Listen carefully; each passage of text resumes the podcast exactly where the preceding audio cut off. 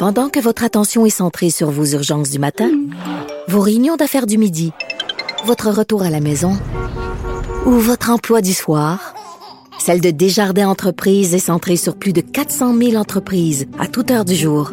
Grâce à notre connaissance des secteurs d'activité et à notre accompagnement spécialisé, nous aidons les entrepreneurs à relever chaque défi pour qu'ils puissent rester centrés sur ce qui compte, le développement de leur entreprise. Vous écoutez là-haut sur la colline. Mon prochain invité dénonce vivement l'envoi de chèques aux Québécois qui font moins de 100 000 comme ce qui a été confirmé par le ministre des Finances, Éric Girard, ce matin. C'est Pascal Bérubé. Bonjour. Bonjour. Député du Parti québécois de Matane-Matapédia et peut-être leader parlementaire. En tout cas, on, en reparlera. Euh, Pascal, vous mâchez pas vos mots à l'endroit de l'initiative chèque du gouvernement. Là, vous dénoncez vivement, vous parlez d'entêtement, vous dites que vous êtes même indigné. Euh, pourquoi? c'est clairement une initiative euh, à fin électorale qui a eu un impact sur le résultat. Moi, j'en suis convaincu. J'ai pu l'observer notamment dans la circonscription de Gaspé, où cette mesure-là a été très populaire. Évidemment, quand on propose des chèques, c'est un peu la mesure la plus populaire. On vous envoie de l'argent et puis euh, assez rapidement en plus. L'enjeu, c'est pas tellement d'envoyer de l'argent, c'est-à-dire que on devrait cibler les gens qui en ont vraiment besoin. Alors, les gens qui gagnent 50 000 et moins, on en aurait donné plus puis un couple, par exemple, qui gagne 80 euh, 000 et l'autre 90 000, euh, ça fait quand même un montant important. Eux vont mmh. recevoir de l'argent. Je suis pas convaincu qu'ils en ont besoin autant. Évidemment, les gens vont dire que tout augmente, le panier d'épicerie, l'essence, euh, l'hydroélectricité, les biens, mais le courage, c'est de dire que vaut mieux cibler pour les gens qui en ont besoin, d'autant plus qu'on est dans une période très inflationniste. Je suis pas convaincu d'envoyer autant d'argent, ça mmh. va régler quoi que ce soit et aussi parce que on, manifestement, on entre dans une récession et de nombreux économistes nous disent que c'est pas ce qu'il faut faire. Il faut préserver le tissu social, il faut préserver les plus vulnérables. Alors, Mais c'est déjà, c'est déjà assez mobile, c'est déjà modulé là. Il y a un 400 dollars puis il y a un 600 dollars pour ceux qui sont moins fortunés. Oui, mais euh, les 50 euh, 000 et plus, ou même les 80 000 et plus, si on prenait l'argent qu'on leur verse et on le donnait à ceux qui en gagnent beaucoup moins, je pense que c'est une mesure qui est beaucoup plus appropriée. Il y a le crédit solidarité également pour les gens qui gagnent peu, qu'on aurait pu doubler. Donc, il y a plein de mesures qui auraient eu un impact considérable. Cet argent-là serait allé directement dans l'économie, il ne serait pas dans l'épargne, ça c'est évident. Donc, le courage, c'est de dire, ben, c'est évident que quand on propose une mesure comme celle-là, ou comme les baisses d'impôts, c'est populaire. Et ça a un impact à court terme. Mais ça va être à recommencer l'année prochaine. Mm-hmm. Et euh, il, y aura, y aura certainement des mesures qu'il faudra adapter il y a toutes sortes de mesures qui doivent être prises à long terme, par exemple sur notre autonomie alimentaire pour diminuer le prix du panier d'épicerie et même la question de l'essence. Euh, c'est pas dans toutes les régions qu'il y a du transport en commun. Est-ce qu'on peut moduler, s'attaquer au cartel, euh, s'équiper d'un véritable bureau de la concurrence québécois? Donc, c'est tout ça notre vision pour faire face à ce qui s'en vient et considère que d'envoyer des chèques à, à peu près tout le monde, c'est la solution la plus facile. Dans votre communiqué, vous dites qu'il faut s'attaquer aux causes structurantes de la hausse du coût de la vie, mais, mais c'est quoi? C'est la guerre en, Ukraine? C'est la situation post-COVID? Les cartels, notamment, dans certains domaines. Dans les dernières années, ça faisait parfois sourire, mais on découvrait qu'il y en avait dans plein de domaines, notamment dans le pain. On a déjà découvert ça. Oui. Euh, L'essence, euh, moi, je pense qu'il faut aller au fond de ça.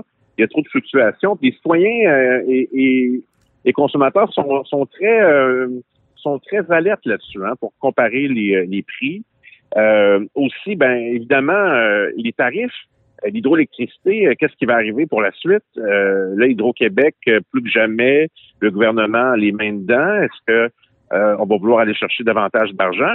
Voire même des, évidemment, des choses qui sont pas essentielles, mais la SEQ, le, le prix augmente. Donc, c'est tout ça. Les augmentations de tarifs, mmh. l'augmentation du coût de la vie, et là, on finit 2022, mais on peut penser qu'en 2023, ça va être un enjeu tout au long de l'année. OK. Mais euh, ça, ça, quand même, ça aide les gens à court terme, ça. C'est pas juste un cadeau de Noël. Ça ressemble à un cadeau de Noël. Ça a la forme d'un cadeau de Noël. C'est l'intention d'un cadeau de Noël. C'est peut-être un cadeau de Noël. Évidemment, ça fait plaisir aux gens. Évidemment, c'est ce que le gouvernement avait promis, mais il faut dire qu'on l'avait dit pendant la campagne, si on faisait une surenchère à savoir qui donnait le plus d'argent, je pense pas qu'on sait.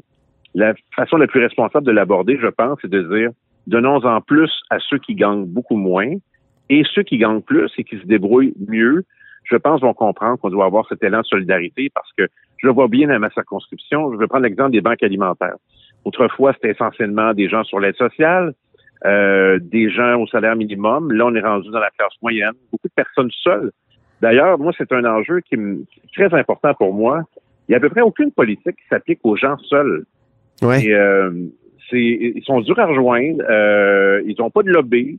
Euh, pendant la pandémie, je m'en suis rendu compte, on a fait des appels automatisés. Beaucoup de gens âgés seuls. Euh, il y a plein d'initiatives partout dans le monde. On sait que je crois que c'est en Grande-Bretagne qu'on a un ministère de la solitude. Ouais. Encore une fois, ça fait ça fait un peu sourire lorsqu'on dit ça, mais c'est surtout d'avoir des politiques publiques qui sont adaptées, pas seulement famille, et pour les personnes qui sont seules. Ça faisait partie d'un grand discours de Catherine Dorion, ça, quand elle a été euh, députée, mais euh, il n'y a jamais eu de suite de propositions là-dessus, effectivement, concrètes. Là. Moi, je trouvais que c'était c'était très intéressant. Puis, il y en a plein des, de nos concitoyens qui disent, ben, on en a que pour la famille, d'ailleurs, dans, le discours public, mais les gens seuls, ben, ils sont ils sont nombreux. Puis, lorsqu'on est seul et qu'on est âgé et qu'on est malade et qu'on n'a pas de réseau à proximité, ben ça, joue. Je ferais parler des coûts d'hébergement pour les aînés. Ça, c'est un autre enjeu. Mhm. Entre les grandes tours des grands groupes où ça coûte très cher, euh, les euh, maisons des aînés à venir, les petits exploitants qui abandonnent de plus en plus parce que c'est difficile, ben, il y aura un enjeu sur le coût d'hébergement des aînés. Évidemment, ça nous ramène au grand virage qu'on doit prendre pour les soins à domicile et pour que les gens puissent demeurer à la maison s'ils le souhaitent le plus longtemps possible. Parlons maintenant de la solitude, euh, d'une autre solitude, celle du Parti québécois. comment ça se passe, euh, les négociations pour la reconnaissance du parti? Euh, c'est Joël Arsenault qui est notre négociateur. Ben, essentiellement, il y a de la jurisprudence et il y a la bonne foi de tout le monde qui se, qui se présume. Mais moi, je, je j'indique toujours que ce qui devrait nous guider, en l'absence d'un système proportionnel, système électoral proportionnel, c'est de tenir compte des résultats électoraux. Alors, on peut tenir compte des sièges, évidemment, ça favorise le Parti libéral qui en a, bon, initialement 21, ensuite 20 avec le départ de Mme Nichols et Mme Anglade le 1er décembre, mais autour de 20, disons-le. Québec solidaire 11 et nous, on a 3. Mais on a quand même plus de votes que les libéraux et presque autant que Québec solidaire. Moi, je pense que on devrait avoir pour les questions d'opposition à peu près un tiers, un tiers, un tiers. Hmm. Ça ne semble pas se diriger dans ce sens-là. Est-ce que le départ de, Dominique Anglade vous aide parce que c'était elle en partie qui tenait la ligne dure?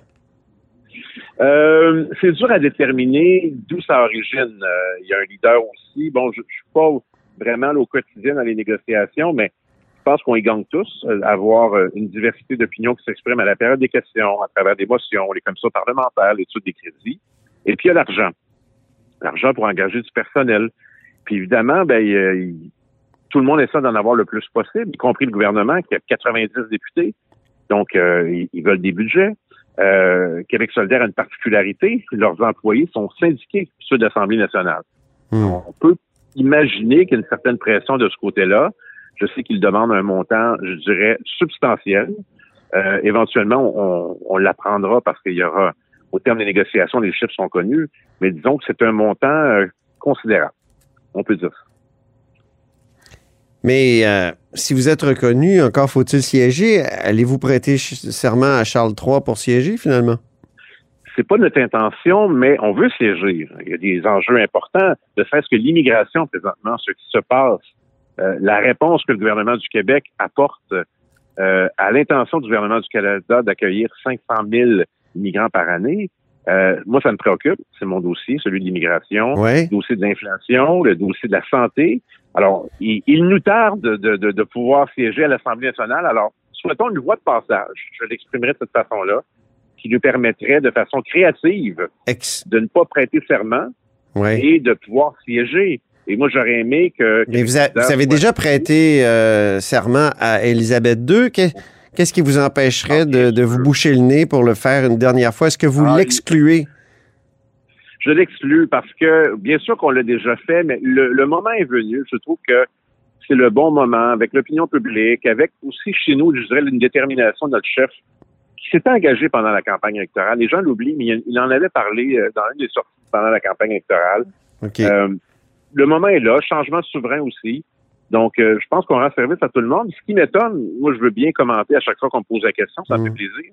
Mais vous Ce qui l'excluez. m'étonne, C'est que, c'est que la CAQ nous dit pas qu'ils ont envie d'aller dans le même sens. Ça fait Mm. pourtant partie de leur plan nationaliste hein, de 2015, euh, où on retrouvait beaucoup d'éléments et euh, Ouais. peu, peu d'œuvres, ben, je dirais jusqu'à maintenant. Il va y avoir une partielle dans Saint-Henri-Sainte-Anne. Euh, il y a l'ancien stratège conservateur Rodolphe Husny dans Le Devoir qui proposait que Québec solidaire et le PQ pourraient choisir de ne pas présenter de candidat pour laisser la Mhm. place. Vous avez parlé de l'importance là, de, du, du- du vote exprimé. Ben, le Parti conservateur n'a pas de député alors qu'il y a à peu près euh, euh, 14% des voix, si je ne m'abuse, ou 13% Euh, Est-ce que ce serait pas euh, une occasion, ça, de, de laisser passer finalement Éric Duhem pour qu'il puisse siéger? Bah, euh, on n'a pas eu d'échange là-dessus, mais je, je crois pas que ça soit quelque chose de- d'envisageable. Alors, posons la question d'abord à Québec solidaire, que j'imagine déjà mobilisé dans cette circonscription. Je suis assez convaincu de ça. Euh, il y aura, il y aura une élection partielle. Monsieur Duhem peut se présenter et si euh, euh, l'électorat le décide, il sera ce député. Mais nous aurons une candidature dans ce comté. On a des racines très profondes. Alors, pour les amateurs d'histoire politique, dont je suis. Alors, qui se souvient du prêtre ouvrier Jacques Couture? Ben oui. L'entente Colin Couture sur l'immigration, c'est lui? Voilà. Mais il y a Régent euh, Thomas qui s'est présenté là, J'y puis arrivais. J'y Ah arrivais oui. parce qu'il il m'a ra- il m'a rappelé ça récemment parce qu'à l'occasion, on, on échange. Et puis, euh, donc, euh, le père Couture, le, un prêtre ouvrier, donc ministre du gouvernement de René Lévesque, et en 1994, Régent Thomas, candidat Mhm. vedette du Parti québécois, qui perd par peut-être un peu plus de 100 votes. Mhm. Nicole Loisel, enfin Henri Saint-Anne. Donc, c'est les deux moments forts on était très présents dans ce comté. Maintenant, on, on appelle beaucoup Griffintown. hum, Il y a eu un grand développement. Gabriel Lemieux avait bien fait quand même, votre présidente, en Oui. 2015, je crois. Vous avez, vous avez une bonne mémoire. Euh, Ouais. Vous avez été candidate à une élection partielle, une experte en matière d'éthique euh, de la santé, Mhm. une, excellente candidate qui, je, je pense, euh, euh, si elle était à l'Assemblée nationale, elle aurait un impact considérable, euh, un peu comme dire une femme extraordinaire. Mm. Donc, euh, on est loin du compte. On, on sait assurément qu'il y aura une élection partielle. Euh, et puis, on, on sera présent. Puis, peut-être que M. Duhem pourra se présenter. Après tout, il y a d'autres exemples. Le chef du Parti vert, M. Tirel, il est systématiquement candidat. à peu près Oui, le candidat en série. Oui. Alors, euh, Mm. pourquoi pas? Euh, M. Duhem pourra, pourra tester l'électorat de, de Montréal. Puis, on verra bien. Mais Merci. on, on aura une candidature. Mais les choses vont plutôt bien parce que j'attire votre attention vers une autre donnée qui est celle du financement politique. Et les derniers chiffres nous démontrent que, de loin, c'est le Parti québécois qui a le plus grand nombre de donateurs pour la campagne et l'après-campagne, qui va dans l'année. Euh, Mm. On est à quelques milliers près euh, de la CAC, puis nous, on fait aucun cocktail de financement à 200 dollars ou à 100 dollars. Et on les talonne. Alors, c'est un signe de Mm. vitalité qui ment pas, habituellement. Merci beaucoup, Pascal Bérubé, fait plaisir. député de. Matane, Matapédia euh, du Parti québécois et peut-être un jour euh, leader parlementaire.